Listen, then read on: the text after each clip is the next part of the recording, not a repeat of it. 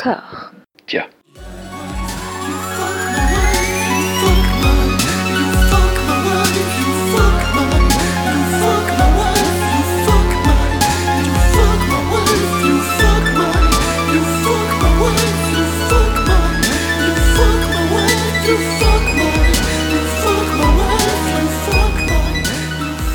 Bonjour et bienvenue à toutes et à tous dans le 21e épisode de Robert Anyways, le podcast qui s'est fait un point d'honneur à explorer la filmographie de Robert De Niro dans ses moindres détails, de la façon la plus scrupuleuse possible, ce qui nous pousse dans ce dernier épisode de la saison à évoquer brièvement sa carrière télévisuelle, aussi brièvement que ses apparitions susmentionnées. Nous passerons ensuite à nos bilans perso, trois classements de 5 films chacun, enfin si, si, si tant est que vous ayez respecté ma consigne, oui, bien évidemment, pour dresser un premier bilan de cette aventure, euh, voilà, euh, aventure que nous reprendrons par la suite quand Robert aura fait des films.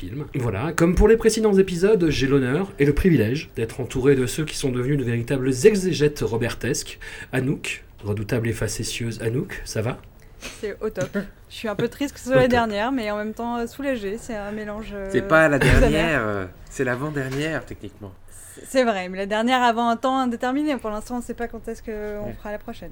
Tous- les anges jusqu'à ce qu'ils meurent, voilà. Max, savoureux et chafouin Max, comment ça va? Je Tu t'étouffes. Euh, ouais, j'ai une petite toux, bah, ça va super. Hein. Euh, j'ai pris une douche, j'ai mis un costume, je me suis mis sur mon 21, yes I, 21e épisode. Yes, papa Et enfin, Mathieu, résilient et enthousiaste Mathieu, comment ça va? Euh, bah ça va, écoute, euh, un peu sur les rotules, mais ouais, ça va. Hmm, Sur des rotules, donc des rotules qui ne t'appartiennent pas. Non, absolument. C'est, c'est voilà, c'est- j'ai emprunté des rotules parce que les miennes ne fonctionnent plus déjà, donc j'en ai emprunté. D'accord.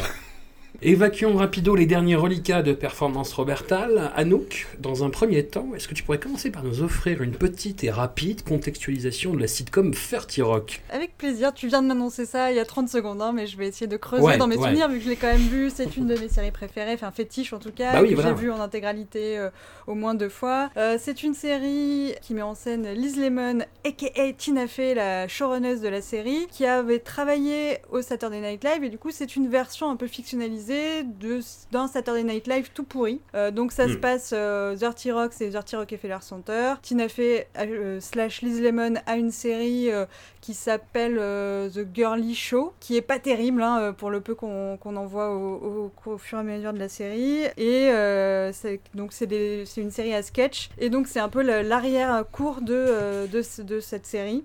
Enfin, de cette euh, émission et comment euh, Mhm. les acteurs sont ingérables avec leurs égaux, comment les, euh, tous les, les gens qui bossent à l'écri- à l'écriture sont aussi un peu tout pourris et que Liz Lemon essaie de se battre contre le, le patron qui finalement devient aussi un allié qui est Alec Baldwin, donc le, le patron de qui est pas enfin si c'est NBC du coup mais NBC qui se fait racheter par plein de plein de boîtes et voilà et donc Alec Baldwin son rôle c'est d'être le le boss, de s'intéresser à la thune, il s'en fout un peu lui de la télé et donc de gérer les égos de tout le monde pour arriver à euh, faire sa série. Robert arrive dans ce cadre-là où Alec Baldwin a trouvé une nouvelle idée euh, qui va faire plein de thunes, c'est que euh, ce qui marche hyper bien euh, niveau audience, il a remarqué, c'est quand il y a euh, des catastrophes naturelles ou des catastrophes, euh, je sais pas, des attentats, enfin des trucs vraiment impor- importants dans l'actualité, et qu'on fait un show de soutien où plein de stars viennent pour ramener des thunes pour une bonne cause. Et ça, ça marche très bien parce que toutes les chaînes se mettent ensemble pour diffuser ce genre de truc. Et ils se disent, si j'arrive à, faire une émission avant pour la diffuser en direct au moment où se passent les catastrophes, là je suis le premier sur le créneau et du coup euh, je vais avoir toutes les thunes. Et donc il, pré il veut préenregistrer euh, une émission pour toutes les catastrophes possibles et il demande à des stars d'intervenir et parmi les stars il y a donc Robert De Niro Dans son propre rôle. dans son propre rôle. Qui est là, euh, 30 secondes montre en main, hein, quasiment. Oui, euh, de toute façon, j'ai l'impression que sur tout ce qu'on a vu là, c'est vraiment des cas où Robert avait pas grand chose à foutre. En tout cas, on l'a dérangé pour pas grand chose. Et effectivement, il fait le minimum, mais ça fait plaisir. On sent qu'il est avec les copains. euh, bon, il fait ses petites blagues, et c'est cool. Donc euh, là, il, il fait euh, le téléprompteur. Pour euh, différentes, euh, différents scénarios de catastrophes, euh, voilà, avec Alec Baldwin en face, Alec Baldwin que nous retrouverons euh, dans Saturday Night Live euh, tout à l'heure. Tout à fait. Bah, Ti- Tina fait aussi d'ailleurs. Absolument. Tout à fait, tout à fait. Bah, je- oui, pas grand chose à dire hein, sur cette apparition. C'est vraiment un gag de 30 secondes. On dit, ah, regardez Robert De Niro dans son propre rôle. Bah, c'est un peu le cas de c'est un peu le cas de, de tout ce qu'on de ce, tout ce dont on va parler aujourd'hui en fait parce que Extra c'est la même chose c'est un peu genre Oui. ah on a eu Robert De Niro enfin Et pour le coup, dans Extra, il fait même pas de blague. hein. Enfin, ouais en plus est- c'est même pas ça. je pense que je pense que Extra de Robert enfin de- Robert De Niro dans Extra ça ressemble limite à un sketch de Raphaël Mesrahi en fait Euh, c'est-à-dire que ils ont dû j'ai l'impression qu'ils l'ont filmé que- parce qu'il était en promo à Londres et qu'ils se sont dit bah tiens on peut le faire intervenir euh, je sais pas 5 minutes euh, au lieu de faire une interview de 20 minutes un, un press junket on va euh, on va récupérer Niro pour le faire guester dans, dans la série en fait j'ai Alors, l'impression que ça ressemble un peu à ça Si on, si on parle d'extra, du coup, euh, pour contextualiser, c'était une des séries de Ricky Gervais. Donc Ricky Pardon, Gervais, moi maintenant je le déteste, mais j'ai beaucoup de respect pour des séries qu'il a fait euh, euh, voilà, jusqu'à récemment. Ah bah maintenant il a quand même cette personnalité de euh, provoque pour provoque et il s'est enfermé dans un truc Twitter où euh, il veut à tout prix choquer les gens, il y a rien de plus ennuyeux que ça. Enfin bon bref, c'est Ah oui, ce dont il parle dans Humanity d'ailleurs. oui, voilà, Il mais c'est non, mais c'est Mm. il s'est enfermé dans un de ses personnages, sauf que du coup, dans ces séries, il y avait encore, même si dans Extra, il y a des moments où on sent que c'est pas hyper clair dans sa tête, il y avait encore un truc euh, où bon, il, enfin, il, montre que les euh, que les personnages sont un peu tout pourris, mais qu'il y a quand même, euh, enfin, il a un fond euh, humain et il y, a un, fond encore qui reste et qu'il a complètement perdu. Après, il s'est auto-caricaturé, on dirait vraiment une un truc de performance un peu Andy Kaufman quoi là pour choquer très bizarre mais extra donc c'est encore à la limite mais il y avait enfin moi j'avais beaucoup aimé la première vision et la deuxième. Là j'ai revu la deuxième saison pour pour voir Robert et euh, j'ai vu les j'ai vu les petits pièges qui annonçaient la, la suite mais euh, ça reste quand même assez cool. Et donc euh, quelques épisodes avant l'épisode où on voit Robert euh, le personnage de Ricky Gervais qui est donc donc extra c'est les, les figurants. Et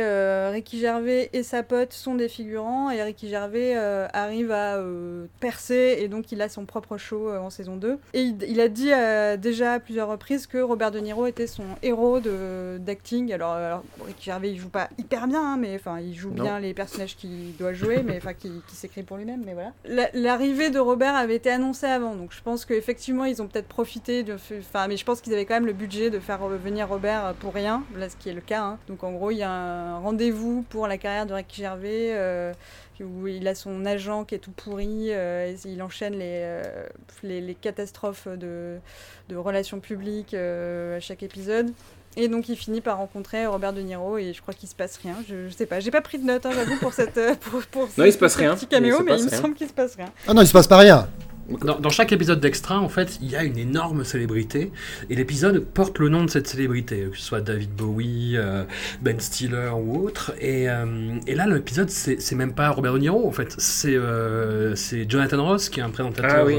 anglais, et avec qui le personnage de Ricky Gervais a une, a une bromance. Et De Niro apparaît, encore une fois, peut-être deux minutes à la fin, quoi, où on voit pas, en train d'attendre et de rigoler avec un stylo, avec une femme qui se déshabille, quoi. C'est ce qui est plutôt drôle. Oui, Ouais, c'est pas mal ça.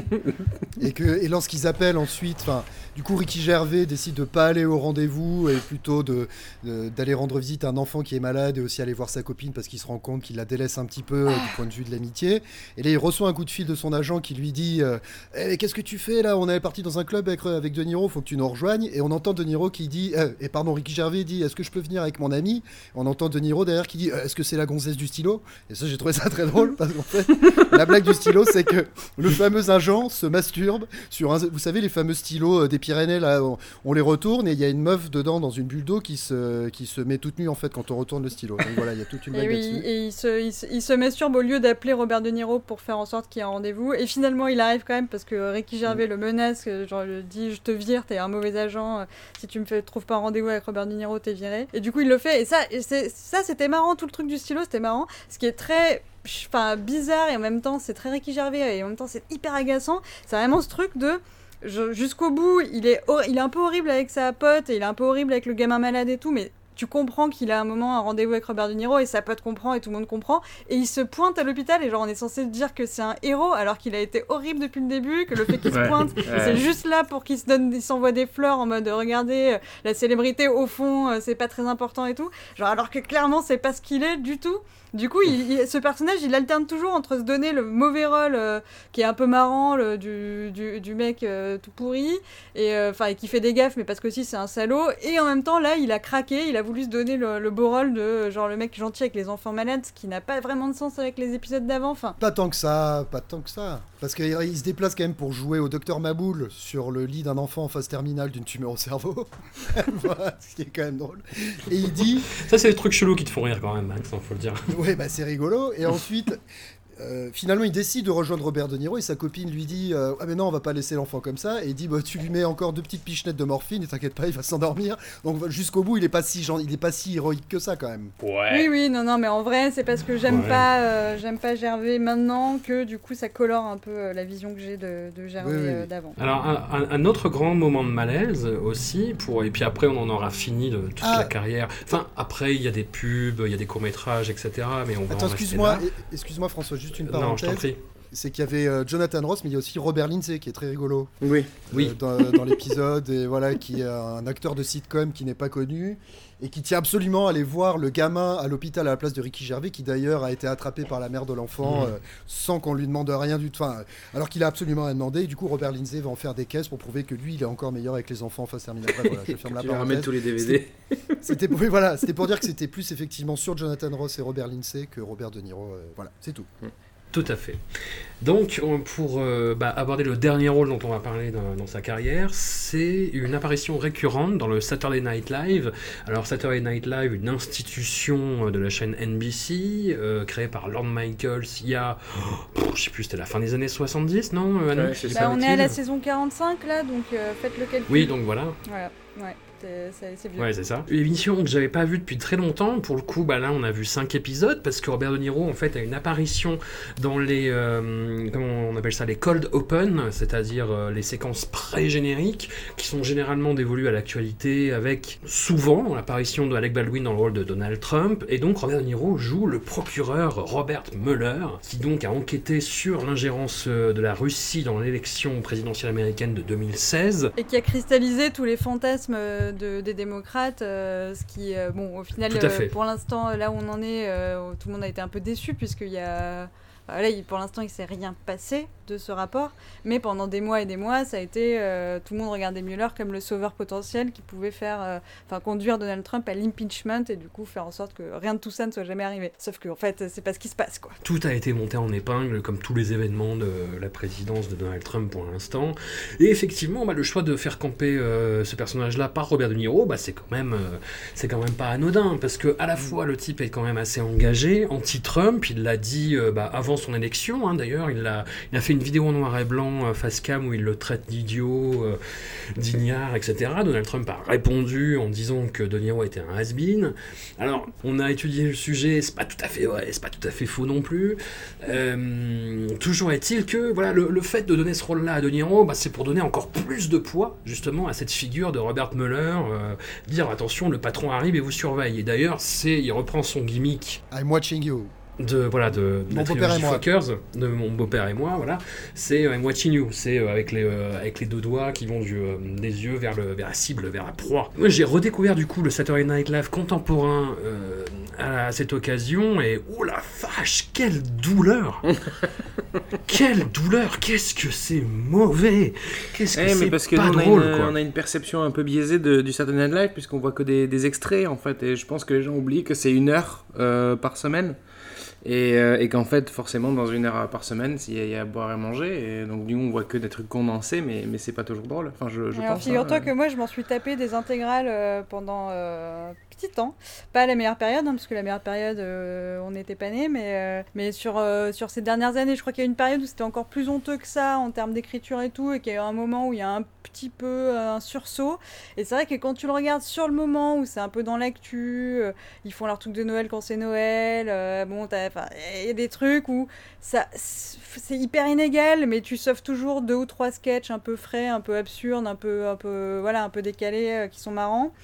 C'est vrai que les trucs sur l'actu euh, je pense avoir aussi euh, tous les trucs genre euh, pareil Daily Show enfin tous les euh, tout- toutes les émissions entertainment mais qui font de l'info en temps réel à voir comment ça vieillit parce que je suis pas sûre que ça tienne la route ça, c'est marrant sur le coup à peu près parce qu'il y, a le- ce côté un peu interactif hein, vraiment très très réactif sur, sur l'actu. Et en fait, ouais, là on est, on est quoi, six mois plus tard, un an plus tard pour, pour celle qu'on a vue. C'est plus du tout pertinent. euh, Tu vois des espèces de, de trucs de caricature. Et en plus, ça informe vachement. Enfin, moi, pendant euh, toute une période, je je m'informais vachement avec le Daily Show et le Colbert Report sur, euh, sur l'actualité. Et en fait, tu vois comment c'est. Alors, je dis pas que c'est mieux de nécessairement d'éplucher le New York Times et tout, mais parce qu'il y a des billets de partout. Mais en fait, c'est pas. C'est vache- c'est pas engagé en fait. Tu crois que c'est engagé, tu crois que c'est démocrate et tout, mais en fait c'est un peu ridicule. Genre, bah il y a notamment, je, je sais pas si vous vous souvenez de ce moment où Kate McKinnon, que donc il y en a, il y en a qui aiment pas dans l'assemblée, mais je crois que c'est elle qui avait fait, euh, elle avait fait Hillary Clinton, elle avait chanté euh, une chanson hyper larmoyante euh, au moment de sa défaite Oui. et tout. Ça c'est, ça c'est hyper la honte quoi. Et en fait il y a pas mal de trucs comme ça où c'est, c'est pas hyper bien vu et ça vieillit hyper mal et hyper vite quoi. Les garçons, qu'en avez-vous pensé? Alors c'est moi qui aime pas, qui aime pas Mac- Kate McKinnon qu'on qu'on le dise. hein. Oui. Pas... On peut pas citer de nom, mais moi je me dénonce, y a pas de problème, ok? J'aime Ouais, pas mais tu t'en caches très peu, hein. Y a pas de... Ouais, bah après moi c'est un peu ce, ce qui m'a dérangé, c'est ouais, la, la- la sensation de me retrouver face à un, un show, euh, attention, jeu de mots, démagocrate. Voilà, euh, c'est un peu euh, un, truc de, un truc de démocrate, mais un peu, ouais, euh, je sais pas. euh, euh, ils sont tristes. Ouais, mais c'est un peu genre euh, paf dans l'actu, et puis en plus de ça, euh, on, enfin, on essaie de se donner bonne conscience d'une certaine manière, quoi. Enfin, tu vois, ça, je trouve ça. Et puis, puis en termes d'humour, c'est quand même. euh, euh, on n'est pas face à un, je trouve pas que ce soit un, un humour extrêmement subtil c'est pas forcément bien joué c'est normal puisque c'est en direct hein, donc on peut pas Après, cold euh, open, c'est les pires. hein. parce que déjà, c'est écrit ouais. en dernier, c'est écrit le plus vite possible, c'est du coup mal répété. Enfin, Robert est pas bon là-dedans, mais on en reparlera tout à l'heure. Mais, Ouais, mais ouais. ouais, les cold open, c'est vraiment les pires, ce qui est vraiment le. le- c'est pas forcément représentatif de l'ensemble des trucs. Il y a des, des, il y a des Non, non, sketchs bien qui, sûr. sont- qui restent euh, intéressants. Mais ouais, ouais, les cold open, c'est Bah, tu, tu vois, tu vois, typiquement, il y a un épisode où, il y a, où l'invité c'est Tina Fey et elle fait une espèce de question-réponse avec le public dans son monologue d'intro. Et là, il y a plein d'apparitions de guests, dont Robert De Niro qui vient de faire Robert Mueller à l'instant. Et, euh, c'est là qu'il est le plus drôle en fait. Parce que, mais oui, j'ai une question. Est-ce que vous avez bien vu que c'était moi, Robert De Niro, sous le, sous le maquillage et tout? Il fait, oui, oui, j'ai vu, j'ai vu, j'ai vu. Et ça, ça devait être à l'époque du stagiaire d'ailleurs, parce qu'il y a Anne Hathaway aussi. Ouais, euh, et ce qui fonctionne d'autant plus, je crois que c'est un peu après le stagiaire, mais ce qui fonctionne d'autant plus qu'effectivement, au niveau des réactions du, pu- du public, alors on se doute qu'il y a eu des répétitions, que le public est vaguement au courant, enfin que voilà, il n'y a pas de surprise, mais au niveau des Mm. réactions du public, les réactions, quand ils voient apparaître pour la première fois Robert De Niro, elles sont moins moindres que quand ils voient, euh, je sais pas, les anciens de, de SNL, quoi, Kate McKinnon ou quoi, enfin là, ils deviennent fous, et quand ils voient arriver Robert De Niro, ça applaudit, mais presque mollement, quoi. Du coup, je trouvais que ça marchait bien de se dire, vous m'avez bien reconnu, parce que genre, euh, genre vous, vous êtes censé péter des, péter des câbles, quoi, quand vous me voyez. Et là, c'était un peu mou, quoi. Et Robert, du coup, Il euh, bah, pas il est faire, pas en place. Ouais. Il a, il a du mal. Bah, a- tous les cold open en fait se, se finissent. Il y a un silence le temps des applaudissements. Et après, en fait, tous les, euh, les protagonistes du sketch regardent la caméra et font Live from New York, It's Saturday Night. Et il met trois épisodes à y arriver. Il y arrive jamais. hein. Même à la- il y arrive jamais, il y arrive jamais. Le dernier, il raccroche à It's Saturday, euh, It's Saturday Ouais. Night, mais il, il arrive pas au Live from New York, il essaye même pas, il essaie même plus à la fin. euh, Il sait pas lire les, les pancartes, enfin, tu vois, genre, il- ça se voit qu'il lit et il sait pas le lire, quoi. Et il bafouille quand il fait son premier monologue face caméra, là, il fait c'est ju- ju- justice. Enfin, on sent qu'il est pas à l'aise, c'est pas un homme de, de théâtre, euh, Robert. Euh, Enfin, c'est pas un homme, de, de- en tout cas, d'impro où il faut qu'il sache son texte, quoi. C'est pas un homme de lecture euh, en même Ouais. temps, quoi. C'est pas un homme de lecture, mais Robert, Robert ne sait pas lire. Ça y est, c'est la dernière, on balance les dos. On a parcouru toute la filmographie de Robert De Niro, c'est énorme quand même. On a, on a vu euh, 100 films, peu ou prou, près, 95 et 100, je sais plus 97 je crois. Qu'est-ce qui a changé dans votre euh, appréhension de Robert? Euh, J'ai envie de demander euh, à Anouk déjà, parce que Anouk c'est le cas le plus particulier quand même de ce podcast, elle est partie perdante. Euh, on a failli la perdre euh, dans les 5 premiers épisodes à 3-4 reprises quand même. Et au fur et à mesure, t'es tombée amoureuse, j'ai l'impression. Ah non, mais je me suis attachée. Enfin, c'est pas justement, c'est la différence. euh, c'est intéressant que tu dis ça. C'est la différence entre tomber amoureux et aimer. Et moi, je suis très dans le dans Ah. l'amour de, tu vois, l'amour du prochain, l'amour de, de creuser un individu, le voir en tant que personne complète, en tant qu'enfant potentiel, parent, enfin, de, de voir dans son corps, de le voir évoluer, de voir une vie en fait. Et du coup, c'est vraiment ce truc de d'amour pour pour un individu comme on pourrait aimer euh, quasiment tout le monde à part vraiment les grands salauds genre euh, Ricky Gervais. Non. Euh, pardon non non mais euh, mais voilà du coup je suis pas jamais je suis jamais tombée amoureuse d'eux. C'est pas le crush évident c'est pas le mais euh, mais j'ai appris à l'aimer parce que je l'ai côtoyé pendant et voilà enfin maintenant euh, je pense que j'ai vu plus de films que le plus grand fan de Robert De Niro à part vous quoi. Enfin Et du coup, oui, je me suis, je me suis attachée, quoi. Enfin, en tout cas, c'est quelqu'un, c'est presque la famille, quoi. La famille que tu choisis pas, mais ils sont là, et du coup, euh, ça te ferait chier s'ils étaient plus là, quoi. Est-ce que tu n'as pas observé, plus que l'acteur, l'homme? Parce que tous ces grands films, au début, enfin, ce qu'on a appelé ces grands films, euh, des années 70 et même début 80, ça t'a laissé froid, en fait. À part quelques Scorsese, euh, La valse des pantins notamment, toi, c'est plus le fait de le voir évoluer, de le voir mûrir. Bah oui, d'essayer de comprendre, de comprendre qu'est-ce qui provoque chez les gens, qu'est-ce qui fait son, son talent, son, art, son artisanat au final. Ouais, effectivement, moi j'ai trouvé euh, plus intéressant, euh, bah, là en revoyant, puisqu'on a dû faire les tops, j'ai euh, donc j'ai revu toute la filmographie, ça donne un peu le vertige parce qu'il y a plein de trucs qu'on a, on oublie, on confond un peu les trucs, c'est compliqué. Enfin, et en fait, c'est non, ouais, j'ai revu, j'ai revu les titres sur MDB. mais oui, au final, sa légende, elle a été bâtie en hyper vite au tout début de sa carrière, quoi. Enfin, Raging Bull, machin, Taxi Driver, ça arrive genre vraiment dans les premiers temps. Et après, c'est comment tu fais pour soutenir le truc. Et tu peux pas. Enfin, il l'a pas pu. C'est impossible. Mais en même temps, il y a des films dans les années 90, 2000 euh, qui sont hyper intéressants. Il y a une grosse haine du public au tournant 2010 où là, il y a vraiment, enfin, pareil, on, m'en reparlait, mais là, il y a vraiment des, du gros scandale. Donc là, je sais pas ce qui s'est passé. Mais finalement, le gros gros de sa filmographie, c'est pas du tout des trucs cultes. Et euh, en même temps, c'est pas des trucs inintéressants non plus, quoi. C'est juste, euh, il est présent dans le paysage. Il court, enfin, la cinéphilie s'est construit. Euh, la cinématographie américaine s'est construite avec lui. Mais en même temps, on reste, enfin tout le monde est resté vraiment Kieblo sur euh, ses rôles un peu euh, iconiques dont il a jamais réussi à. Si peut-être vous, vous, avez, comme vous aimez Hit, il y a peut-être eu Hit en 95, mais sinon ça reste vraiment très 70-80 quoi. Enfin et encore 80. Ouais, absolument. Mathieu, quel regard tu portes sur euh, ce qu'on a appelé, ce qui a été un gimmick, un running gag, la méthode à Bobby Est-ce que tu dirais que c'est un, justement un acteur euh, de la méthode d'un bout à l'autre ou c'est plus compliqué que ça? Euh, Je pense que de, méthode, on est passé à mécanique en fait. parce que. donc, oui, un, il, a, il a appris la méthode Stanislavski. Il a, il a c'est un, enfin, il vient de, il vient de cette école-là, hein, parce qu'il y, a, donc il y a deux écoles euh, en gros euh, chez les acteurs, quoi. Donc il y a ceux qui, ceux qui se plongent dans le rôle, méthode Stanislavski.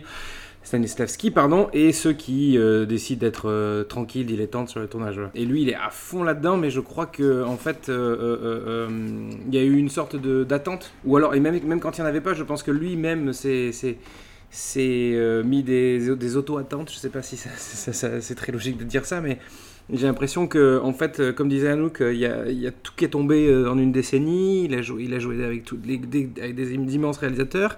Il a grandi avec d'autres réalisateurs qui sont devenus immenses par la suite. On a eu l'impression qu'il a eu ce besoin de, justifier son, statut, son aura de, grand acteur euh, méthodiste euh, et de, le faire à chaque fois euh, au, point que ça en devenait complètement absurde sur euh, je sais plus quels, sont les films mais sur les, les derniers sur je sais pas passer deux semaines avec enfin je sais pas avec le chien c'était je sais plus dans quel film c'était où en fait le mec Ouais, Malavita, il avait passé plus de temps avec le chien que les autres. Enfin, voilà, c'est complètement ubuesque. Et, je crois qu'il il est enfermé là-dedans. En fait, il est enfermé dans son rôle de, de l'acteur euh, ultime du nouvel Hollywood, quoi, d'une certaine manière. Est-ce que c'est pas une, un ethos, une éthique, pardon, mais euh, tu vois, un truc de s'il a pas fait ça, pour lui, il a pas travaillé, et que c'est un, un, truc un peu à l'ancienne de, de, vouloir bien faire le travail. Euh.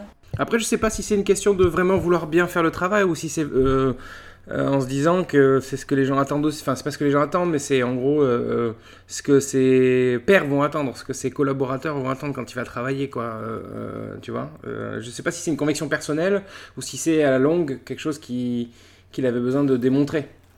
Est-ce que c'est pas une carapace aussi Parce que dans les quelques interviews qu'on a pu aborder, qu'on a pu lire, ou les rares portraits qui ont été faits de lui, c'est quelqu'un de très mystérieux. Il y a quelque chose qui revient, que j'avais déjà dit euh, dans un épisode précédent, c'est que personne ne reconnaît Robert De Niro dans la vraie vie en fait. Et tu vois, de ce qu'on a vu pour aujourd'hui, il y a le côté Robert Muller, où il est grimé, où il est coincé dans des attitudes et des gimmicks, alors qu'il maîtrise pas tout à fait euh, pour le direct, mais voilà. Et quand il joue son propre rôle, c'est quelqu'un de. Enfin, ouais, de, c'est anodin. Et encore, tu vois, dans 30 Rock, encore, il a quelques répliques euh, et, ça peut passer. Mais dans Extra, c'est juste quelqu'un qui ne parle pas, qui est là, en fait. Ouais, bien sûr. Après, je pense que c'est plus un. Alors. Euh, ça a été un peu. euh, mon argumentaire va être un peu annihilé par le fait que c'est un, un mec qui soit très actif sur Twitter, mais j'ai l'impression que Robert De Niro, c'est plus un mec qui fait plutôt qu'il parle. Euh, C'est-à-dire qu'il va faire ses films, il va, il va contribuer à produire des films aussi, il va, euh, agir plutôt que, plutôt que s'étendre en palabre. En fait, c'est pour ça qu'il y a aussi peu d'interviews, à mon avis, et c'est pour ça que finalement, il intervient assez peu dans, le, dans, dans la presse. C'est possible. Et action is, action is character, ça fait partie des, des, in- des instructions euh, qui ont été données pour The Last Tycoon, je crois. Donc euh, finalement, c'est peut-être comme ça qu'il vit sa vie. Action is character. C'est possible. Max, tu étais, t'es parti fan? Comment es-tu arrivé aujourd'hui? J'étais parti fan, moi. Ouais, de Robert De Niro quand même, un minimum, non? Euh, non, pas plus que ça. Pas plus que ça, d'accord. Excusez-moi. Non, non, mais non, non, mais pas. Enfin, non, non, j'ai jamais été un. un- Enfin, je dis ça alors. En même temps que je dis ça, je tourne la tête à droite et il y a un poster géant de, de Taxi Driver avec, ses, ses deux flingues et la crête. Et là, je me dis, en même temps, je me dis, je suis peut-être pas. Ouais, un peu. Allez, non, non, c'est pas que je suis fan, mais c'est comme a dit Anouk, c'est-à-dire que sa légende a été bâtie sur ces quelques films et notamment des films avec Martin Scorsese. Moi, je, je dirais jamais Scorsese, je comprends pas. Euh, je- mais. euh, Je ne juge pas pour ça. je ne vous juge pas du tout. Et effectivement, euh, je- tu te rends compte finalement que tu connais, euh, on ne connaît pas vraiment les gens. Tout n'est que superficialité. et euh, et- et au-delà de ça, ben, en découvrant tout le reste, je me suis rendu compte ben, ben, qu'il n'y a pas énormément de choses. J'ai pas le sentiment que on est un acteur qui fasse énormément dans la composition, que justement on est beaucoup. Finalement, quand on regarde, évidemment, il y a des rôles d'humour, il y a des rôles, euh, on aura l'occasion d'en reparler, où il se met un petit peu plus en danger, il va faire des handicapés, des choses comme ça. Mais il y a beaucoup de rôles de taiseux finalement et de mecs en- en demi-teinte, j'ai envie de dire, presque. Et donc je suis parti, euh, donc disons demi-fan moi, et, euh, je, je continue à l'apprécier, mais finalement je continue à l'apprécier euh, pour les films que j'aimais à la base, et il n'y en a pas vraiment de nouveaux qui sont venus s'ajouter à la liste, comme quoi on se rend compte qu'il n'y a pas vraiment de hasard dans la transmission qui est faite de la filmographie de De Niro par nos parents ou par nos pères. C'est vrai que ce podcast, ça a permis de révéler que finalement, en tout cas pour moi, qui pensais que Robert De Niro c'était avant tout des en fait c'est faux. C'est avant tout euh, une filmographie extrêmement longue et laborieuse et euh, parsemée de, de chefs-d'œuvre. En fait, c'est c'est plutôt l'inverse au final. Après, je, c'est un peu évident euh, parce que bon, sur 100 films, il y a forcément pas que des, pas que des chefs-d'œuvre, mais je sais pas, il y avait toujours cette image, euh, cette image d'épinal du, du mec qui, qui, tourne que dans un truc de qualité, alors qu'au final, euh, bah, il a fait des belles merdes, quoi. Mais alors moi, je ressors pas du tout euh, le fait que les chefs-d'œuvre. euh, Enfin, c'est pas les chefs-d'œuvre qui me restent. Bah, après, parce que je me dis, ça sert à rien de faire la pub de Ouais, Taxi. Driver et Raging Bull, mais. euh, Ouais. Mais je sais que c'est objectivement des bons films parce qu'on me l'a dit et parce qu'en vrai euh, c'est effectivement mieux que Malavita, il n'y a pas de souci. Mais euh, dans un de mes top 5, j'ai un top 5 conseils où du coup c'est euh, quand les gens ils te demandent alors maintenant que tu as vu tous les films de De Niro, je me dis pas je vais leur conseiller les films que tout le monde leur a dit. Et il y en a quand même pas mal que je trouve, euh, enfin qui, m'ont- qui effectivement sont moins pesants de, de legs euh, cinématographiques euh, où il faut euh, forcément se, faire une révérence devant et euh, qui sont quand même euh, bien, enfin en tout cas du coup qui m'ont plus Ouais. facilement touché parce Ouais. qu'il n'y avait pas besoin de faire de révérence justement. Et ben, du coup, moi, je te propose qu'on entame les, euh, les top 5. Donc, du coup, on a chacun 3. Oui, voilà. Trois top On- 5. on va voir ah, comment ça se passe. On, on- on va alterner. On va alterner. Ouais. Anouk, euh, bah, du coup, tu vas commencer avec ton top 5 conseils. Euh, ok, mais alors moi j'ai effectivement méga triché parce que j'ai Wet Meal euh, top 5. euh, donc dans Ah, mon pareil. top 5 conseils, j'ai choisi euh, délibérément des films dans des styles très différents. Donc un numéro, euh, bon, on s'en fout de l'ordre, hein, mais euh, numéro 1 comédie euh, Dirty Grandpa parce que voilà, ça a été le coup de cœur un peu sur la fin, mais vraiment il était cool. Euh, bon, je suis obligée de citer euh, Angel Art. C'est pas forcément en to- top de préférence que les styles sont vraiment différents. Je suis obligée de citer Angel Art euh, parce que vraiment je l'ai Mhm. trouvé super en film noir, mais avec une petite mention spéciale et c'est là où je triche parce que je vais en sortir plein des films alors que c'est un top 5. Euh, une petite mention spéciale pour finalement Red Lights, euh, même Hide and Seek et Godsend, Godsend, qui sont des films de genre, Ouais. voilà, où moi je me suis vraiment bien amusée et euh, voilà, c'est pas des chefs-d'œuvre, mais c'était, ça passait bien. Euh, je veux quand même un- une mention spéciale pour A Bronx Tale parce que euh, Robert, dir- enfin, réalisateur, euh, moi, il m'a, enfin, je, je trouvais que c'était deux bons films qu'il nous a apportés. Et Bronx Tale, en tout cas, il fait pas pâle figure dans les films de quartier, de, de gangsters et tout. J'ai, dans les films de, bo- de boxe, justement, pour sortir de Raging Bull, moi, j'ai beaucoup aimé euh, Grudge Match Et même Hands of Stone, j'ai trouvé cool. Donc voilà, Mhm. c'est des propositions alternatives. Euh, Copland, au final, euh, il me reste. Ah. Il me reste, je l'ai bien Eh aimé. ouais, Enfin, eh ouais, eh ouais. mais parce que, parce que, parce que voilà, Sylvester Stallone, euh, ça fait partie de, mes, mes, de notre top euh, que j'ai. Et, euh, et là, normalement, j'ai fini mon top 5, mais quand même, Mistress euh, dans le Meta Hollywood, dans la série des Meta Hollywood, euh, c'était plutôt une bonne surprise. Après, j'ai encore triché parce que j'ai un top chialance, parce que là, j'ai mis mes top 5 de, co- de conseils que tu dis à des potes pour pas les faire chialer. Mais il y a quand même Marvin's Room, Awakenings, Ouais, Le ouais. Pont de San Luis Rey, et euh, après, j'ai mis Everybody's Fan et Flawless, mais c'était vraiment pour faire un top 5. Et Stanley Iris Stanley Iris Stanley Iris, il est dans mon top Eh ouais. gauchiste. Ah ouais, d'accord. Ah T'as- Top col bleu, le top col bleu, ouais, ok. Mais voilà, non, mais parce que du coup, j'ai essayé de glisser des films que j'avais bien aimés dans différents tops. Mais, euh, mais voilà, il y a- il y, a des films qui m'ont touché aussi. Et Marvin's Room, Awakenings et euh, Le Pont de San Luis Rey euh, en font partie. Et puis bon, j'ai mis Everybody's Fan et Flawless, mais c'était juste parce qu'il y avait la petite larme. Mais bon, en vrai, j'ai pas trop. Elle a déjà cité 30 films de la filmographie. Ouais, c'est ça. Et ben on va passer à l'autre tricheur euh, de la bande, Mathieu. Mais non, moi je suis pas un tricheur. Moi j'ai fait des tops très organisés, des top 5 très organisés. J'en ai juste 8. voilà, Ah il va bah. falloir que je choisisse, c'est tout.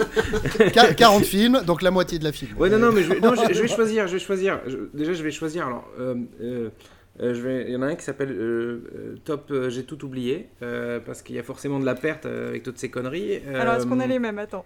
Alors, moi j'ai alors, disons, j'ai oublié déjà The Good Shepherd. Oh non Oh. Si, si, bien sûr, j'en ai, plus aucun souvenir. J'ai vu, j'ai vu, le, j'ai vu aujourd'hui, je me suis dit, ah, il y a Angelina Jolie dedans. Ah, d'accord. Euh, Mathieu, c'est Mensonge d'État, c'est ça, de ouais, Shepherd? je, je- Raison d'état, raison d'état. Raison d'État. Alors, c'est marrant parce qu'aussi bien Raison d'État que Mensonge d'État, c'est deux films que je vois à peu près tous les trois ans et j'oublie à chaque fois de les avoir matés. Il y a... c'est exactement comme toi. Je Voilà. sais pas ce qui se passe. Euh, Il y a The. The Bagman aussi qui, qui est euh, donc. euh, euh, je, me rappelle, je me rappelle Avec John simplement de Cusack. John Cusack en face de Nicolas Cageisation. Ah oui, putain, il était bien celui-là. Mais c'est à peu près tout ce dont je me rappelle. Il y a une Ah non, il de était pas modèle, bien. je crois aussi. Oui, il y a des néons, c'est le film In the Panda. Voilà, ok. Euh, le pont de San Luis Rey, aucun souvenir à part euh, Hervé Oh. Kettel qui est grimé. euh, c'est tout ce dont je me rappelle. Euh, Samsung, euh, à- des couloirs Bah, verts. Samsung, c'était il y a longtemps. Sur les téléphones. C'était Ouais. super dur, Samsung. Euh, et, euh, et nous ne sommes pas des anges, euh, à part la tête de mais heureusement, de- mais ça, c'est parce que c'est un syndrome post-traumatique. T'as oublié parce qu'il fallait oublier, mec. Ouais, c'est ça. Et donc, du coup, c'est mon top 5 de. Je, je me rappelle absolument pas de, de, de- D'accord. de ces films. euh, Enfin, de- voilà, tout simplement. Ensuite, alors, moi, j'ai aussi un, un- j'ai un top Bobby Découverte, parce qu'il il m'a surpris, hein, quand même. Et donc, moi, j'ai The Last Tycoon, que j'ai énormément aimé. Euh, vous aviez pas du tout aimé, euh, je m'en rappelle, mais moi, j'étais le seul à le défendre, pour le coup. Ah bon, il est, il est dans mon top 5 des looks de Bobby.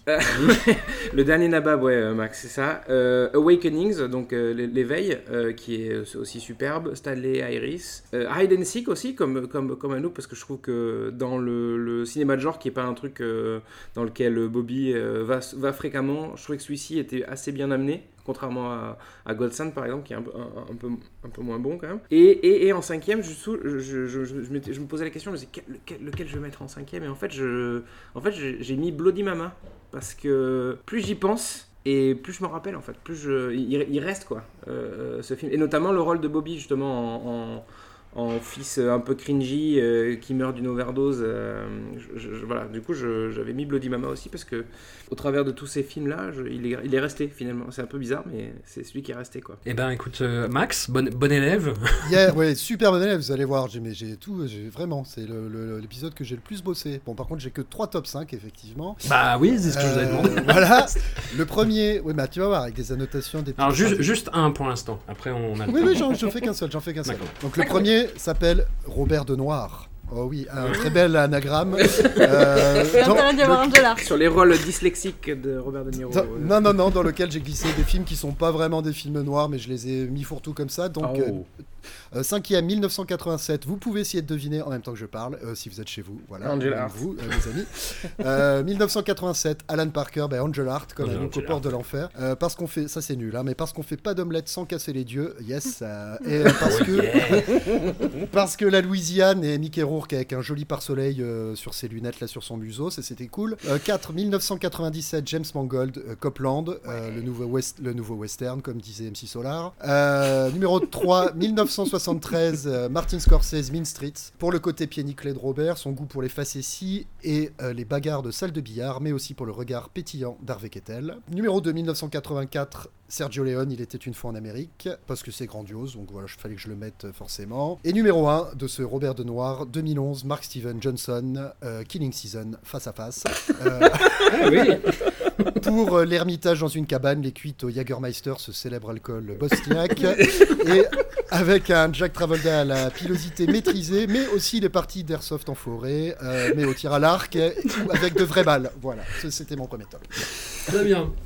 Eh ben écoutez, je vais enchaîner rapido avec euh, les films qui ont le plus mal vieilli. euh, de ceux qu'on a vus, de la filmographie de Robert. Alors en cinquième position, Jackknife. Est-ce que vous vous Ouais, Ah, La scène du camion, le camion, Jackknife, le camion, putain. Tant au niveau des looks que de l'éthylisme, que des rapports aux femmes, hein, que de- du rapport au trauma, au PTSD. Ouais, c'est un film nawak.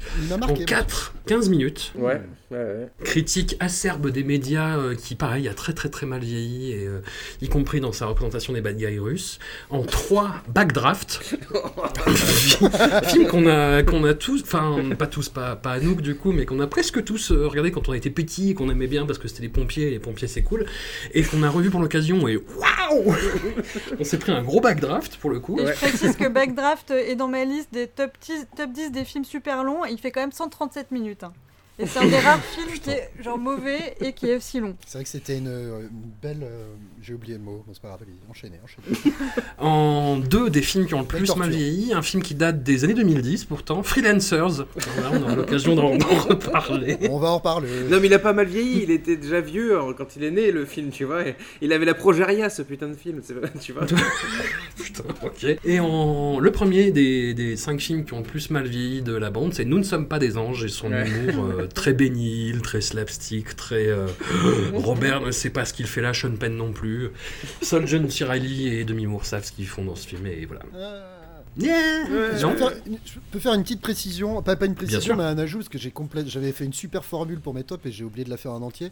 Pour mes Robert de Noir, en fait, il y a des films que j'ai pas mis dedans, mais que j'aurais pu ou voulu mettre dedans. Donc pour les autres films de Noir que j'ai pas mis, il y a Taxi Driver, que des originaux. hein. Taxi Driver, Les Affranchis, Casino, Hit, Ronin et Jackie Brown. Voilà. Anouk, je te rends le micro pour en faire euh, bah, deux du coup, j'imagine que j'aurai toujours autant. Ouais, ouais, ouais. Euh, alors, euh, un top 5 des meilleurs méchants. Parce qu'au final, c'est les rôles de Ah. Trouvé Bobby euh, vraiment impressionnants. Ah, c'est Bobby méchant ou c'est meilleur méchant des films Meilleur méchant Bobby. Non, Bobby. Et j'ai un, Bobby. si j'ai un petit, euh, une petite euh, accolade pour Kevin Bacon dans Sleepers, qui est un très bon méchant, mais sinon tout le Ouais. reste c'est du Bobby. Alors numéro 5, euh, Bobby dans Stone. Je vous rappelle que la scène d'introduction contre Francis Conroy, voilà, il, Oui, oui, il oui, menace oui, de, de buter son gamin et tout le film il est plutôt plutôt réglo, mais en fait on sent que ça, que c'est là à la surface et tout, donc bon La méchant. cocotte minute. Numéro 4, Bloody Mema aussi, parce que je... Alors euh, pour le coup, il m'a pas trop marqué ce film, mais effectivement le perso était hyper glauque et euh, voilà, il y a des bonnes scènes euh, bien bien glauques, euh, donc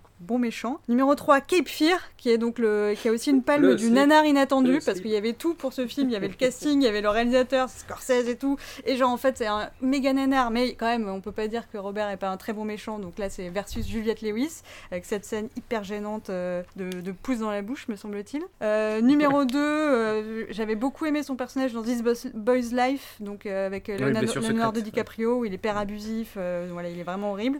Et du coup, je me suis permis de mettre en numéro 1 New York, New York, puisque voilà, euh, quand même, avec Liza, il nous a tous Ah, mais- beaucoup choqués. Et, et donc voilà. J'étais surpris que tu le mettes pas avant d'ailleurs. Ouais. Oui, non, non, numéro 1, numéro 1. Ah ouais, d'accord. Et euh, j'ai j'ai pas voulu mettre euh, les films de genre parce que je voulais pas spoiler, mais voilà, il y en a d'autres euh, où, il, où il fait un bon méchant aussi, mais voilà. Donc, Et alors, est-ce que, dans, sélection des- est-ce que dans Hit, c'est un méchant ou pas? Ouais, mais moi, alors, Hit, ça fait partie des, des, Euh. des, des- des top 5 des intrigues que je serais incapable d'expliquer avec un pistolet sur la tempe, donc... euh, mais c'est pas celui-là que je vais vous faire, qu'est-ce que... Euh, bah, je vais vous faire mon top 5 des meilleurs looks de Bobby. Allez. Allez, Euh, allez, numéro allez. 5, Being Flynn, parce que euh, j'aime bien le côté, euh, Ah, le côté SDF. Écrivain à l'ancienne, un peu SDF, voilà, ouais, il est en tweed, en impair, euh, et puis il est, il est un peu, il se laisse aller capillairement parce qu'il est SDF, quoi. Donc, euh, petit petit sex appeal dans Being Flynn. J'ai été obligée de mettre euh, Stardust en numéro 4 quand même, parce qu'il a, il, Ouais, il est bah versatile, il est fun, euh, il a, il a sa- ses- toutes ces, ces combinaisons qu'il peut pas mettre devant ses, devant ses, ses sbires, parce qu'il a peur qu'il le juge, mais il a quand même plein de robes et tout, c'est cool. Euh, J'ai mis The Big Winning, parce qu'il a son petit côté bohème, il a le cheveu libre, il a la barbe, euh, la barbe bien euh, lisse, il est en pastel, en costume pastel et tout, je, le trouvais assez mignon. Jackie Brown, numéro 2. La, la moustache Ouais. handlebar, la chemise bariolée, euh, un petit air paumé et tout, est quand même euh, plutôt Meilleur look. iconique. Et j'ai mis The Last Tycoon en numéro 1 parce qu'il faut pas oublier que Robert, La cool petite get wave. it, sobre, La petite- élégant, genre euh, Très heureux. quand même Cheveux gominés, la grande classe. Ouais. Voilà. Et pas, pas Angel Art alors. Euh, dans Ah le meilleur ouais, look, non, mais c'est parce que c'est le côté. euh, J'adore, hein, j'adore Angel Art, on, on le sait, mais le côté euh, cheveux en arrière et euh, ongles très longs, ça me stresse un peu. Donc, euh, tu vois, genre Robbie could not get it euh, sur Angel Art. Et euh, du coup, moi j'avais un, un top relativement similaire que j'avais appelé euh, Eh ben, le top euh, Bobby Arturo Brachetti euh, euh, sur les, les looks de, de- de Bobby, sur sa, sa capacité. Stardust, euh, forcément. Ouais, voilà, exactement. Il y avait, du coup, il y avait Stardust. Mais euh, je pense qu'il faut quand même rappeler cette fameuse prestation de Gypsy Cab Driver dans Jennifer on My Mind. Euh, Oh, Ah, je, oui, je oui, l'ai- oui. je l'ai dans un top. Je l'ai dans un top. voilà. Euh, donc, du coup, c'est- je pense que c'est juste pour un petit bonus sur ton top 5. euh, allez voir, allez jeter un œil à Jennifer on My Mind pour, le, pour ce que c'est, parce que c'est quand même euh, Oui. assez C'est particulier. peut-être comme visible sur YouTube. Ouais, et, et- et particulièrement pour la prestation de, de- très, très courte, très furtive euh, de Bobby, mais, euh, mais ô C'est combien, ô combien marquante. Mais c'est sans doute la séquence en question qui est visible sur YouTube sans se taper toute Jennifer Probablement, Aniston, ouais. qui est quand même aussi une sacrée. euh, Qui fait partie du Ah, top c'est- 5 des intrigues que je serai incapable d'expliquer avec un Et pistolet allez. sur la tempe. C'est- Allez Mathieu, on enchaîne. Ah non, c'est Mathieu. Euh, alors, euh, alors euh, c'est moi parce que du coup je, je vais, je vais essayer, je, je fais du tri parce qu'ils sont Mhm. pas tous bons. Alors il y a, y y Bobby Oui. Furtif, euh, aka euh, Merci François, mais on aurait vraiment pu s'en passer de cela. Euh, donc Les 101 C'est- nuits de Simon Cinéma euh, en premier, euh, imbattable évidemment, Euh, euh, parce que voilà, ça- stratosphérique, hein, euh, genre inaccessible. Euh, on a Arthur éliminez-moi. hein. Euh, On a Ah, je pensais que tu l'aurais mis en premier même. Mais ouais. ah non, non, non, non, non, tu peux pas battre Varda là-dessus, je suis désolé, c'est impossible. non. Euh, Enfin, pas à son âme, mais euh, non, qu'elle aille se faire foutre. Oui. Euh... désolé. Eh, ça se fait pas, putain. Oh, attends, ça se fait pas, oh, putain. On va Attends. avoir JR au cul avec tes conneries. Non, attends, eh, non, attends, JR, il l'a traumatisé, il l'a il bisuté pendant la dernière année de sa vie, personne n'a rien dit, tout le monde a trouvé ça rigolo. Moi, je dis ça. On veut me faire un procès? Non, mais c'est quoi ces conneries? Bon, ça suffit maintenant. Trois- mais- numéro 3, Manuel Damoré. Bon, ok, il a un rôle un peu plus conséquent, mais bon, on aurait clairement pu Hmm. s'en passer. Mistress, parce que j'ai pas du tout euh, apprécié Mistress, et puis parce que bon, il apparaît quoi euh, Ah. Deux scènes, si je dis pas de bêtises. Deux scènes. ouais. Euh, voilà, bon, très, très belle coupe de cheveux, certes, euh, mi-long, euh, poil- poivre et sel, superbe, mais deux scènes, donc euh, nul et non avenu. Sanction. Ok. Et la cinquième, New Year's Eve, voilà, pour, euh, pour ce, ce- cette catastrophe que c'est, avec Bobby qui est sur le point de crever euh, et qu'on voit euh, fur- très furtivement sur trois scènes, je crois, ou quatre maximum. Voilà, de la Love Actually Exploitation. C'est un, un top qui spoil un peu mon top 11 des films qui peuvent bien aller se faire foutre. Mais... Top 11. Ouais, mais attends, mais en même temps, t'as pris, t'as les trois quarts de la, de la, de la filmo, euh, forcément qu'il va y avoir. euh, tu vois Mais tu verras, euh, c'était pas possible de faire moins que 11, franchement. Allez, un, un deuxième top, Mathieu. Un dernier Quoi top pour moi? Un deuxième top pour toi, allez. Bah oui, t'en as 8. Mais non, mais c'était un 3. Là, là j'en ai dit deux, non, déjà? Euh, non Ah, Oui, il en a dit deux. Ouais, c'est ça. Allez, on a dit Oui, deux. oui, oui, oui, Allez, on oui. passe à Max. Ouais, ça va, à et Max. oh, et Max le bisu, là. Ah, allez. Ouais, ouais, mais bah, j'en ai pas beaucoup, c'est pour ça. Euh, alors, on passe donc au top euh, Robert de neurones, ou selon la formule consacrée de Tonnerre sous les tropiques, est-ce que Robert va full retard? J'y ai pensé à celui-ci. J'y ai pensé. donc, donc, numéro 5, 1973, John D. Hancock, le dernier match où Bang the Drum Slowly, Oh. pour voir un Robert de baseball aux cheveux gras dans un film qui va inaugurer le fameux Cretinous Green, Ouais. euh, traduire par sourire d'attardé, et aussi pour le voir danser à la télé comme un membre des Chaussettes Noires, le groupe des vrai. Euh, voilà, numéro 4, 1994, Kenneth Branagh, Frankenstein. euh, juste, Eh oui. ouais, juste pour, le, pour voir un ersatz de Simple Jack faire des prises de catch en Antarctique. Numéro 3, 1990, Penny Marshall, donc l'éveil, Awakenings. Euh, parce, que, bah, parce que la position latérale de Stephen Hawkins, parce que Robin Williams est très touchant. Euh, et vraiment, et, j'ai vraiment aimé le film, et reste en paix, petit ange. Numéro 2, 1980, Martin Scorsese, Raging Bull. Euh, parce, que Jean, parce que Gentil n'a qu'un œil et Jack Lamotta en a deux au beurre noir, voilà. Et parce que les couilles dans un lavabo d'eau glacée, c'est une technique qu'un de mes meilleurs amis aime pratiquer au boulot les jours de canicule. Voilà. et numéro 1, 2016, Dan Mazer, Dirty Papi. Voilà, pour découvrir que Zac Efron et Robert De Niro peuvent être hilarants. Et bah, voilà, nous, on a déjà parlé. Bah, très bien. je vais embrayer sur un, un top positif pour changer un petit peu les, plus belles surprises de ce podcast, euh, alias les films que je n'aurais pas vus ou revus euh, sans cette occasion. Alors en 5, Stanley Harris, dont on a déjà parlé, sachant que la, comédie romantique, c'est pas un genre où De Niro brille, hein, euh, on se souvient pas trop d'ailleurs de Falling in Love avec Meryl Streep. Là, c'est une romance en milieu ouvrier, un très très beau film de Martin Ritt dont je vous conseille vraiment toute la filmographie. En 4, Dirty Papi en version originale, voilà comme quoi euh, les comédies américaines, faut toujours les voir en VO. Euh, ça ne les rend pas toujours meilleurs. Hein. Mais là, en l'occurrence, euh, voilà, j'ai redécouvert le film vraiment en trois raisons d'état, ce film que vous oubliez régulièrement, mais que bah, moi aussi j'avais oublié, et du coup je me suis dit, oh, putain, c'est pas mal en fait. Et en deux freelancers, dont on, dont on a déjà parlé, mais dont je reparle, mais parce que c'est vraiment c'est le nanar en fait, hein, de, le nanar terminal de la filmographie de Robert De Niro, où effectivement, là je pense que les gens ont vu ce film et on se dit ah il est perdu pour la cause. C'est un des trois films qu'il a tourné avec 50 Cent, le film où 50 Cent est le plus mauvais, le plus, enfin le, plus euh, chef-d'œuvre. Bah, le plus présent, du coup il est forcément mauvais. Hein. Et chef-d'œuvre Max, tu dis toi? Ouais, on en reparlera, mais euh, oui oui oui. grand film, grand film. Et en un, La valse des pantins, que j'avais bien aimé à l'époque, mais que là j'ai encore plus apprécié. Enfin, je trouve vraiment le film euh, assez incroyable, assez précurseur et visionnaire sur plein d'aspects, mm. très drôle aussi, assez, assez touchant, assez émouvant. Enfin, c'est ouais, ouais, gros, grosse redécouverte pour le coup. Du coup, j'en profite parce que j'ai encore oublié de dire les films que j'aurais pu mettre dans Robert De Niro, mais que je n'ai pas mis. Euh, il y avait Le Fan de Tony Scott, oh euh, La valse des pantins aussi, du coup, et We Are No Angels euh, qu'avait cité Anouk tout à l'heure, là où il fait un, curé et qu'il essaye d'être drôle, et c'est juste hyper nanardesque aussi quand il essaie d'être rigolo, qui fait des grimaces déguisé en curé. On dirait un peu le curé des pubs Barilla. C'est ça, ou Panzani, pardon, de la grande époque. Enfin bon, voilà. c'est pas moi, c'est pas moi qui avais cité Weird Angels, mais puisque tu, on en parle, je vais vous faire euh, vite fait mon top 11 des films qui peuvent bien aller se faire foutre. Ils sont dans l'ordre euh, chronologique, mais vous verrez que c'est presque un ordre aussi euh, qui va du, du, du moins pire au pire. Et je crois que j'ai décidé euh, volontairement de ne pas mettre Freelancers, parce que je me suis absolument abstenue sur Freelancers, parce que je savais que vous alliez euh, dire beaucoup de choses. mais Freelancers peut quand même bien aller se faire foutre. 71, The Gang That Couldn't Shoot Straight. On n'en a pas parlé, mais cette espèce de comédie euh, retail qui n'a aucun sens, qui nous a tous saoulés, qu'on ne s'en souvient plus. 81, True Confessions, le truc écrit par John Didion. Là, oh, où... C'était affreux, ça, c'était affreux. c'est où le gros bar, ça Parce qu'il n'y en a pas ouais, tant. C'est celui avec Robert Duval? Ouais, c'est ça. Où Robert Duval, il casse tout le temps des trucs parce qu'il peut pas se contrôler. Ah oui, puis il met des gifles à sa femme, et puis après il lui dit Excuse-moi, j'ai été méchant, euh, je le referai pas.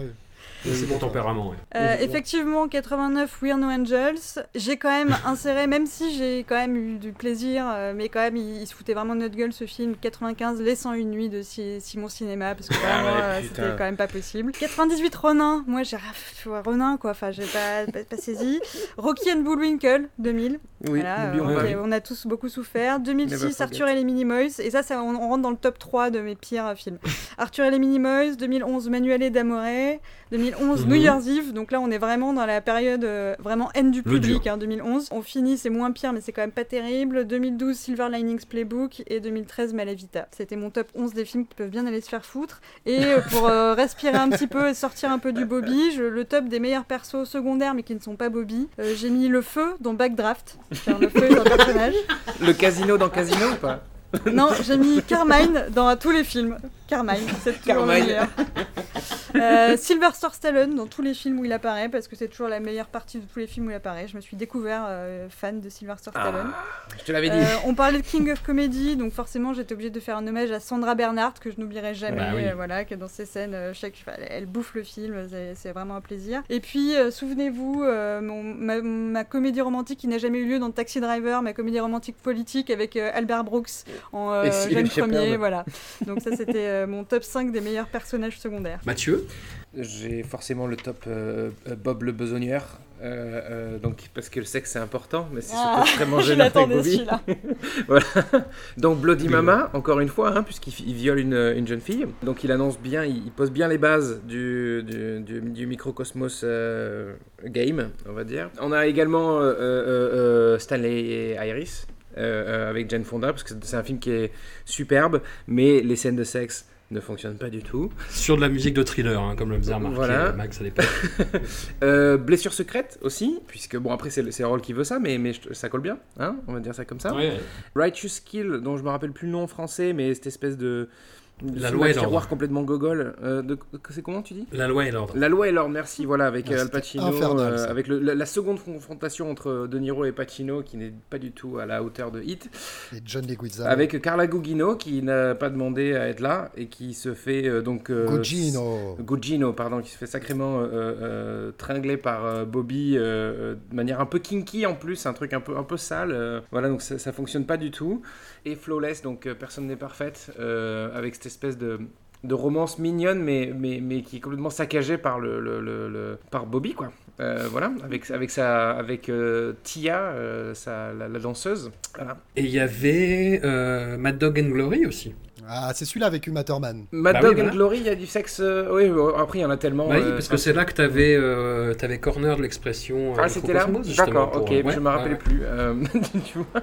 Mais oui, oui, voilà, enfin, il y, a- il y, a- il y a pas mal de trucs. Puis après, il y a aussi des, il y a pas mal de films aussi où, euh, où Bobby euh, ne, ne- ne- ne pratique pas forcément le, le coït, donc on n'est pas forcément à de la- à- face à de la gêne post-coïtale, mais plus euh, euh, euh, de la gêne euh, sentimentale, hein, euh, euh, Ouais. voilà, où il met mal à Il l'aise. était une euh, fois en Amérique. Euh, voilà, par- enfin là, là, une fois en Amérique, c'est comme Bloody Mama, il la viole quoi, donc c'est un peu, peu- voilà. Euh, mais euh, par exemple, euh, 1900 aussi, où on a cette, cette espèce de scène de sexe, Avec Depardieu. voilà, it's not gay if it's, a- if it's in a freeway, comme disait Lonely Island quoi. C'est un peu ce, ce, ce- ce truc-là. Donc voilà, il y, a- il y a un peu, c'est un peu une, constante chez Bobby, il y a, il y a cette espèce de, de sexe un peu, un peu sale, mais le, le- je crois que le meilleur, ça reste quand même, ça reste. ah, moi dans mes souvenirs, c'était Stanley Harris, mais après je, je peux me tromper. voilà. Oh, moi j'étais sur euh, Cara Gugino. Euh, Gugino- ouais, c'est vrai que celui-ci est sale aussi. mais on voit à Ouais, moitié, c'est- on voit qu'à moitié dans. euh, dans euh, Ouais, non, mais c'est pire, c'est suggéré. C'est oui, pire. ouais, c'est vrai, c'est vrai. Exact, exact. Voilà. Et puis, et puis euh, pour finir, euh, parce que je vais pas tous les faire quand même. Pour finir, moi, j'ai le Bobby en boucle, parce que depuis ce podcast, il y a des trucs dont je peux plus me débarrasser, qui me sont, qui sont coincés dans ma tête. Et donc, il y a le, le Stone d'Edward d'Edward Norton dans Stone. Euh, C'est-à-dire que dès que j'entends Stone, je, je me répète Stone dans ma tête euh, avec la voix d'Edward Norton. Euh, j'ai la chanson Greetings du film Greetings qui, euh, qui euh, me trotte dans la tête euh, assez fréquemment. J'ai le Hey de, de The Gang That Couldn't Shoot Straight, à tel point que c'est devenu un gimmick à mon travail. Euh, dès qu'il y a quelqu'un qui me parle, je dis Hey, hey, comme ça. Et le, le You, You, You're Good, You, You, You're Good de Mafia Blues, voilà. Et donc, du You're coup, je, voilà, je, je vis dans une sorte de- d'univers parallèle où, où, euh, où mes, mes réponses, enfin mes, mes interactions avec les gens euh, se, se- se font avec des, des- des phrases de Bobby ou des, des éléments de, de la carrière de Bobby. Voilà. Bon, Max, Ah, c'est à moi. un, un- un dernier top 5 Oui, oui, un dernier. Alors, c'est euh, le top euh, Adi Bob, euh, le Robert éducatif. Un top pour vous aider à élever euh, vos enfants ou à interagir en société. Donc, numéro 5, 1993, euh, de Robert De Niro, Il était une fois le Bronx. Parce qu'un papa chauffeur de bus, c'est bien, mais qu'un père spirituel parrain de la mafia en plus, c'est beaucoup mieux. Numéro 4, euh, putain, il y a un Martin Scorsese dans chaque. Donc, 1991, Martin Scorsese, Les nerfs à vif. Donc, une licence de droit pénal en accéléré. C'est aussi apprendre à s'accrocher à l'essieu d'un pick-up, mais euh, aussi pour apprendre à nos amis avocats à bien respecter le serment de Badinter. Numéro 3, 2000, euh, Tillman Jr., Les chemins de la dignité, euh, Men of Honor, Euh, ben, parce que Scuba Diving Jr., voilà, je la refais, et euh, pour apprendre euh, qu'on peut s'en sortir malgré l'adversité, et ce grâce à l'armée. Donc je renvoie nos auditeurs à l'œuvre de Thibaut InShape pour se renseigner sur, sur le sujet. Euh, voilà, ils apprendront tout ce qu'il faut. Numéro 2, 1993, Michael Caton Jones, Blessure secrète, donc This Boy's Life, que moi j'aime beaucoup. Euh, parce que les années 50, parce que Léo DiCaprio jeune avec une banane, Hélène Barkin en super maman qui tire au fusil, et Robert qui chouine comme s'il avait fait caca dans sa culotte. Euh, voilà, ça c'est très très bien. Et donc le numéro 1, 2012, Jesse, 2012, pardon, Jesse Terrero, unité d'élite, freelancers, euh, pour, pour, apprendre que, pour apprendre que finalement les serments ça sert à rien, que définitivement les copains mafieux c'est beaucoup mieux, et surtout bah, pour désapprendre tout ce que vous avez appris dans votre vie, ben voilà. Euh, t'as même pas les Fockers 2 où on apprend qu'on peut parler avec les bébés en langue des signes. Et moi, c'est le truc qui m'a le plus servi dans ma vie depuis que j'ai commencé ce podcast. C'est le truc que je peux parler avec tous les jeunes parents. Dès qu'ils ont des bébés autour de 6 mois, je leur dis Et alors, vous lui parlez en langue des signes? Et à chaque fois, les gens, ils ont entendu parler de ça. Ils me disent Ouais, mais carrément et tout, on y pense, machin. C'est trop bien ça. Ça, c'est Fockers 2. Je suis d'accord avec toi, mais j'ai plus été marqué pour le premier, tout ce qui est dressage de chat et compagnie, moi. non, c'est une private joke. Oui, parce que mon chat a tué un pigeon aujourd'hui et j'ai eu le temps de prendre ma caméra pour le filmer euh, dans, dans l'action. Bref. Et euh, le film que je n'ai pas mis là dans Addy Bob, euh, au début je voulais mettre Sleepers, et puis je me suis rappelé qu'en fait il jouait pas le, le- le pédophile, et du coup euh, c'était pas intéressant. voilà. Kevin Bacon, gros bisous. Kevin Bacon, gros bisous, et ben c'était tout pour moi. Et ben, moi, mon dernier top, c'est les performances sans filtre de Robert, où il se donne à 200%. On a envie de lui dire Oh, calme-toi, garçon. en 5, Jennifer on My Mind, le Gypsy Cab Driver, donc du coup, Jennifer mon amour. En 4, les aventures de Rocky et Bullwinkle, où il joue le, le grand méchant avec un accent de, de grand méchant. En 3, même si c'est assez mignon quand même, euh, Miss Stardust, Oh Hmm. pour les froufrous, pour le look et tout machin. Bah, c'est. Là il compose, c'est ce que je disais tout à l'heure, là il compose là. Ah. Ouais, ouais, ouais, il compose. En deux, freelance, non, je rigole. Euh, Angel Art, parce qu'il y va vraiment à fond quand même. Ouais. Et en un, euh, j'ai mis Frankenstein de Kenneth Branagh, parce que c'est vrai que c'est. c'est le quand problème, même un grand que- moment. Ouais, mais le problème, c'est que Bobby il pourra se donner autant qu'il veut dans Frankenstein, autant qu'il peut dans Frankenstein. Il battra jamais le, le face caméra du cul de Kenneth Branagh. Tu vois, tu peux pas battre ça en fait. c'est pas possible. En, On sent une lutte intestine. en hein, cabotinage, toujours, tu peux pas battre ces plans-là. C'est pas c'est possible. Euh, Anouk, euh, je, je pense qu'il t'en reste sous la semelle, du Ouais, il m'en reste un peu. Ça me ferait mal de Ouais. pas, de pas donner mon top 5 du crypto-gauchisme parce que j'ai eu du mal à en Ah. trouver 5 en fait, étonnamment. Donc il y en a 1900. 3. En fait, j'en ai, j'en ai 6, mais il y en a 3 où on n'est pas sûr. Genre Good Shepherd, Ah. c'est un peu un film sur les origines de la CIA, donc c'est pas hyper. euh, Enfin, c'est pas très. euh, euh, comment on dit euh, Patriote. Du coup, je suis pas sûre non plus que ce soit très gauchiste, mais bon, il y a un côté un peu. euh, la CIA, c'est quand même un peu des bras cassés euh, et ils, font un peu n'importe quoi. C'est plus un film d'objecteur de conscience, je pense, euh, euh, Good Shepherd, d'une certaine manière. Ouais, on va dire que c'est une définition très large de gauchisme en vrai. Ouais. Qui pareil, Killing Season, il y a un côté pacifiste anti-guerre, euh, mais bon, on peut pas non plus dire que ce soit le, le, so- le sommet du, du socialisme. Euh, Wizard of Lies, pareil, on s'est posé la question la dernière fois, savoir est-ce que c'était euh, plus ou moins racheter euh, le mec ou euh, critiquer tous les riches et tout. Bon, c'était pas super clair. Ensuite, j'ai un top 3 qui est, on est sûr que c'est de gauche, à part la fin de Stanley Harris, Stanley Harris, mais bon, c'est vrai que la fin était pas super de gauche, mais quand même, donc Romcom, euh, Pro- Prol, euh, on en a parlé. La 2, Guilty by Suspicion, puisque c'était euh, sur le Ouais, macartisme. Exact. Et Ouais, en ouais. numéro 1, mon chouchou, euh, dont j'ai pas parlé jusque-là, mais 1900 quand même, voilà, qui fait quand même plaisir. Euh, Se taper pas 9 heures de film pour voir un truc de droite, euh, non, non, c'était quand même euh, de gauche. Euh, Bon, je fais pas mon top, euh, mon top des films les plus longs, mais sachez qu'il y a quand même eu 11 films qui faisaient plus de 100 140 minutes, donc c'était vraiment, il y a eu des films très très longs, il n'y a pas que Bollywood qui fait des films très longs. Euh, bon, le top 5 des intrigues que je serais incapable d'expliquer avec un pistolet sur la tempe, c'est pas difficile à voir, globalement j'ai rien compris à tous les films d'action, hein, donc ça je vous, je vous épargne aussi. Après j'ai une section qui s'appelle Miscellanée, où je souhaite rendre hommage à un film disparu que nous n'avons pas pu voir, qui s'appelle The Swap. Soit Samsung remonté pour faire un Ouais. autre film, mais on n'a jamais réussi à voir ce film. On est d'accord? Non, sinon, c'est juste qu'on n'a pas voulu. Euh, François, François nous a exempté de, de, de la tâche. Mais on l'a pas trouvé? On l'a pas Bah trouvé? non, mais c'est que je l'ai pas trouvé, moi. Enfin, Ah, moi, ça- d'accord, je, l'aurais fait parce que. On avait lancé un appel. Parce et que t'es un mais, euh, psychopathe, voilà. voilà pourquoi tu l'aurais fait. J'aurais dit injuste, mais ok. Donc voilà, The Swap, euh, peut-être un jour, n'hésitez, enfin si jamais euh, tu ressors de, de- de- des, des limbes, euh, on sera ravis de te voir. Euh, meilleure transformation physique, la créature. Non, c'est pas Raging Bull, c'est la créature de Frankenstein, parce que euh, c'était quand même classe. Euh, meilleur dad joke, c'était dans The Fan. Je sais pas si vous vous souvenez, il est vendeur de couteaux, il dit des trucs genre knife to meet Ouais. you. Voilà. et euh, j'ai une trilogie de la déception euh, autour Knife des chiens. C'est euh, des films qui auraient pu être euh, mieux euh, vu comment c'était parti, mais en fait c'était pas terrible. C'était Wag the Dog, cette espèce de truc d'intrigue politique Ouais. où ils font son, enfin ouais, Des, des hommes d'influence, ouais. les hommes d'influence, voilà. C'est de qui? C'est pas Uli Grobart, c'est l'autre? Non, c'est Barry Levinson. Mad Dog and Glory, euh, ça pareil, ça, ça partait bien parce qu'il y avait Bill Murray et tout, mais en fait c'était quand même pas terrible. Et euh, le chien dans What Just Happened, qui, euh, qui est le- le- la clé où s'il se fait buter ou pas buter, le film est bien ou pas. Et en fait non, c'est de toute façon, c'est voilà, ça c'est ma catégorie de déception. C'est un peu dommage de finir là-dessus, mais Mais moi j'en ai un dernier, euh, du coup si, vous voulez, pour pas finir sur une, une note euh, euh, dé- dé- décevante on va dire. La famille c'est important, c'est-à-dire quand il fait croquer sa femme Diane ou qu'il fait croquer sa fille euh, Drena, je sais pas si c'est intéressant. Mais euh, faut pas oublier qu'il y a Diane Abbott, donc du coup sa femme qui joue d'abord dans Taxi Driver et euh, qui joue donc la, la, la, la- l'ouvreuse du cinéma dans Taxi Driver, l'ouvreuse du cinéma porno, qui ensuite joue la barmaid dans King of Comedy, dans La Valse des Pantins, euh, que, que Robert essaye de séduire euh, bien, bien maladroitement, disons. Qui a un rôle dans New York, New York aussi, non? Non, il me semble qu'elle est, il me semble qu'elle est que dans ces deux-là en fait. Elle a un numéro musical, non, Anouk, il me semble? Je sais plus.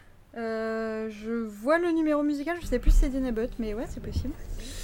Et ensuite il y a donc Drena, euh, Drena De Niro, sa, sa fille, qui joue dans Walk the Dog, donc, hein, qui joue un tout, petit, un tout petit rôle dans Walk the Dog, qui joue un rôle avec, euh, qui a un rôle pardon un peu plus conséquent dans Showtime, euh, puisqu'elle est l'assistante de René Russo. Euh, je crois que c'est son plus grand rôle avec avec Hands of Stone, où elle joue la fille junkie de Bobby. Voilà. Où, où, en fait on est presque face à un miroir de la réalité où en fait euh, Bobby euh, perd, perd sa fille quoi. En même temps c'est ouais, c'est un peu décevant aussi comme, comme, euh, comme finale parce qu'on parle de la mort, on parle de la drogue. C'est un- Je suis désolé. Voilà, j'aurais j'aurais pas dû finir sur celui-ci. Puis il y a les grands classiques hein, qu'on a, qu'on a déjà cité, le Parrain 2 quand même, qui Oui, bah, il y a les oui, mais bah, il était une fois dans l'Ouest, euh, euh, les affranchis. En Amérique, en Amérique. Euh, pardon, il était une fois en Amérique, excuse-moi. Moi, je l'ai cité en Amérique. Sinon, on peut terminer sur euh, euh, essayant de, de concert de, de créer un top 5 de toutes pièces sur les jeux de mots, les meilleurs jeux de mots de Max, parce qu'il Non, non, c'est bon. il y en avait, parce qu'il en a fait plein qui étaient bien. non, je sais pas, parce que moi j'avais noté, du coup il y avait donc Scuba Diving Junior, Brian De Palmol, euh, La Paella de Nicolas Gogol. Eh ben, position latérale de Stephen Hawking. Voilà, position latérale de Stephen Hawking, il en manque un. Je vous- Ah, en fait, référez-vous au titre des épisodes, hein, j'ai envie de vous dire. Il y en avait un d'Anouk qui était, qui, était, qui était mignon, c'était euh, John Torturo ou John Torturo? John, John Tourtereau. Je, je l'ai raté, mais Torturo ou John Torturo? Ah ah ah. J'ai aucun souvenir de ça, mais Mais J'ai aucun souvenir de. C'est dans The Good Shepherd. Oui, ben c'est ça, Ah bon. Il est dans. The- il- euh, De toute façon, je me rappelle plus de. Vous voyez, quand il tabasse le mec et qu'il euh, il tabasse un mec qui finit par se sauter euh, par la fenêtre après avoir pris un sérum de vérité euh, euh, D'accord. dans, la, dans la salle d'interrogatoire. Ok. C'est John Tor. Faut que je le revoie, mais je le reverrai pas. Voilà. Bon, quand tu le reverras un jour, tu auras oublié, tu vas dire ah, c'est quoi ce film Ah oui. Comme moi avec mensonge d'état et raison d'état, enfin c'est pareil. Robert De Niro, ça me dit quelque chose. Bon, en tout cas, un immense merci à vous. Vous avez été très, euh, très sport, très, euh, très coubertin sur, Merci à euh, toi, sur cette compétition. Merci super. pour l'accueil. Bon, oui. De rien, de rien. Je vous ai imposé un rythme de, de visionnage assez intensif quand même. T'es un peu le Philippe Lucas de, de Robert De Niro, quoi. du visionnage de. Allez, c'est parti aujourd'hui. tu me refais deux longueurs de Robert là, c'est. Une dernière imi- imitation pour la fin. voilà. Voilà. Je vais le prendre. Oula, je vais le prendre comme un compliment. Ah, les mecs sortent les armes. Ouais, c'est ça. Oui. C'est- la guerre à l'Alpe d'Huez. Bah, euh, comme toujours en fait. ouais, ah oui. Tu sais, à la mi-août, c'est. euh, on a un concert de LEJ demain. Enfin, c'est n'importe quoi. Oh mon dieu, quel enfer. Non, mais c'est vrai en plus. Je, je vous mens, je ne vous mens même pas. Eh bien, je vous plains. Enfin, il sera passé quand le podcast sortira, mais, mais c'est pas grave, le cœur il sera quand même. Euh, non, non, mais franchement, un immense merci à vous. Euh, on se retrouve euh, sur l'adresse Discordia bah, pour deux euh, Discordia, puis on fera une petite pause d'un mois parce que fatigue en fait. Euh, voilà, donc il y aura euh, bah, la deuxième partie du podcast sur Sonotion.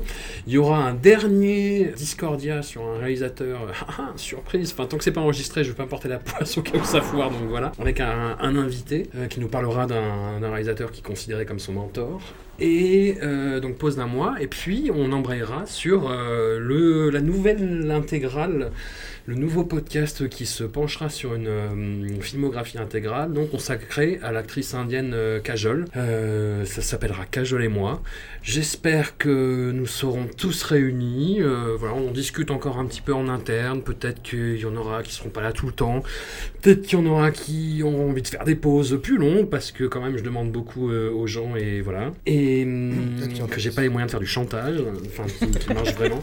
Puis ce sera, ce sera une autre aventure. On aura une, aussi une, une nouvelle chroniqueuse, Amandine, qui est, une euh, passionnée euh, du cinéma Bollywood, du cinéma indien, donc ce sera, sera bien d'avoir sa contribution. On se retrouve très bientôt, je vous fais d'énormes bisous. Pareil, bisous, Gros bisous à bientôt. merci à tous. Bye bye.